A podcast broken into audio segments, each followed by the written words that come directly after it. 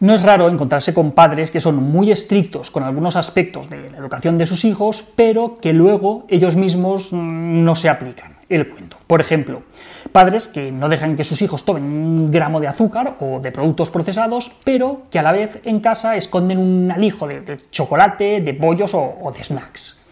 O los padres que no dejan a sus hijos que miren ni, de reojo una pantalla, pero que luego están todo el día con el móvil en el bolsillo y por la noche atracón de Netflix mientras están durmiendo. Los críos.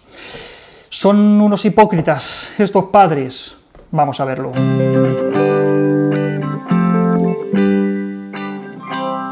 No es extraño que, esta forma de comportarse pueda ser tachada de hipócrita por otras personas. Ojo, que también es verdad que nadie da derecho a nadie a tener que juzgar como lo hacen otras personas, pero oye, parece que es deporte nacional el rajar lo que hacen otros padres, ¿no? En todo caso, sí, puede parecer algo hipócrita, ¿no? Escondes el chocolate y se lo niegas a tus hijos, o tienes móvil y ves la tele y se lo impides a tus hijos, joder, ya te vale, ¿no? A ver, vamos a ver otros ejemplos más extremos para intentar verlo un poco más claro. Por ejemplo, Buah, joder, vaya tela, todo el día fumando y bebiendo cerveza, pero eso sí, al crío no le deja ni que beba ni que fume. Mm, bueno, la verdad es que tiene sentido, ¿no? El padre no quiere que su hijo haga algo que sabe a ciencia cierta que le perjudica. Es decir, aunque él no es capaz de dejarle hacerlo, pero no quiere que su hijo lo, haga, ¿no? vale, vamos a ver otro, otro ejemplo porque este no acaba de... Vale. Buah, es que tendrías que verle todo el día por ahí como un loco con el coche, pero eso sí, cuando lleva a su hijo, de repente, ale, todo respetar los límites y las señales. Joder, qué cara, ¿no? Es súper hipócrita, con lo bien que se lo pasaría el crío corriendo como si les persiguiera la poli. Ya, este ejemplo tampoco nos encaja, porque entendemos que sí, que en realidad el padre está siendo responsable y no quiere exponer a su hijo a un peligro que él mismo se está exponiendo. Vale que no sean los mejores ejemplos del mundo, pero se entiende lo que quiero decir, ¿no? En el fondo no se diferencian tanto de los que decíamos antes de, la alimentación o, de las pantallas. En todos los casos tenemos una serie de conductas y, de decisiones que han demostrado que son perjudiciales para la salud, especialmente en el caso de los niños, y que además parece que tienen cierto componente adictivo, aunque no está claro que podamos hablar de adicción en estos casos, pero bueno, como si lo fuera, ¿vale? El tema es que una cosa es descuidar en cierta medida la salud propia y otra muy distinta es descuidar la salud de los niños. Por varios motivos. Primero, porque hay cosas que a ellos les afectan más precisamente porque son pequeños y están en desarrollo. Y segundo, también porque somos nosotros los mayores y entendemos y asumimos las consecuencias de nuestros actos, pero ellos no. Nosotros somos los adultos al cargo y una de nuestras obligaciones es cuidarles, protegerles, proteger su salud, cuidarles, su alimentación porque su salud y su alimentación, de pequeños prácticamente cualquier aspecto de su vida, depende de nosotros y de nuestras decisiones. Depende de nosotros su salud, pero no es nuestra la salud de ellos. Es decir, nosotros somos como los guardianes de su salud. Somos los que debemos velar porque ellos se desarrollen bien, se desarrollen de una manera saludable. Tenemos que intentar que nuestra mala cabeza no tenga consecuencias negativas para ellos durante el resto de su vida. Y luego de mayores ya decidirán ellos lo que quieren hacer, pero mientras están a nuestro cargo es nuestra responsabilidad cuidarles y protegerles. Por ejemplo, a que cuando conduces el coche de un amigo eres incluso más cuidadoso que cuando conduces el tuyo. Esto es algo parecido. No quieres estropear lo que te han prestado y de manera temporal es tu responsabilidad. Pues con esto, lo mismo. Pero bueno, volviendo al tema de la crianza. Todo esto estaría comprendido dentro de lo que se conoce como la patria potestad. Y según el artículo 154 de, de nuestro Código Civil, se definiría del siguiente modo. Los hijos no emancipados están bajo la patria potestad de los progenitores.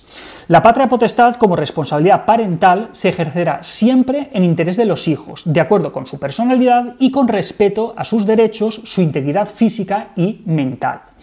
Esta función comprende los siguientes deberes y facultades. Primero, velar por ellos, tenerlos en su compañía, alimentarlos, educarlos y procurarles una formación integral. Y segundo, representarlos y administrar sus bienes. Vamos, yo creo que esto queda claro, aunque se podría explicar un poco más en el Código Civil. Podría poner, por ejemplo, que los padres tenemos el deber de velar por ellos, de tenerlos en nuestra compañía y añadir y tratarles bien. O de alimentarlos, pero de forma saludable, no de cualquier manera. De educarlos lo mejor que podamos. O lo de procurarles una formación integral, pues aquí también entrarían todos estos aspectos relacionados con, con la salud. Vamos, lo que estamos diciendo, que si quieres puede ser algo menos mirado con tu propia salud, pero no pasar de la salud de, tus hijos. Las personas adultas ya tenemos la capacidad suficiente como para más o menos poder saber o intuir los efectos que, que nuestra conducta puede tener a medio o largo plazo. Este conocimiento, saber lo que va a pasar lo que puede pasar, nos da la libertad para actuar de una manera o actuar de otra. Aquí también podemos entrar en debates filosóficos en cuanto a qué libertad realmente de una persona que es adicta, qué tal, pero bueno, no vamos a meternos en, ese jardín.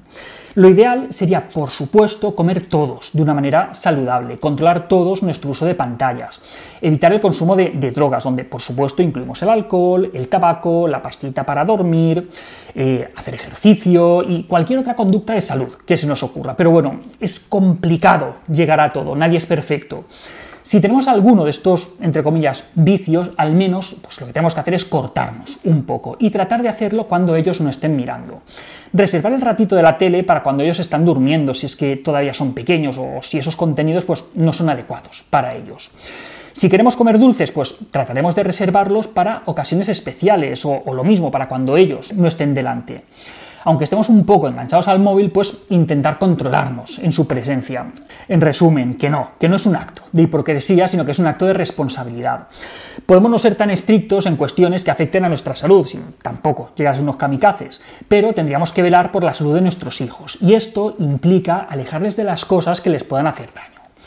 Es verdad que lo ideal, y de esto hemos hablado un montón de veces, es dar un buen ejemplo y ser un modelo de conducta para ellos. Por eso, al menos, si vas a hincharte a bollos o darte un maratón de tele, al menos no lo hagas en su presencia.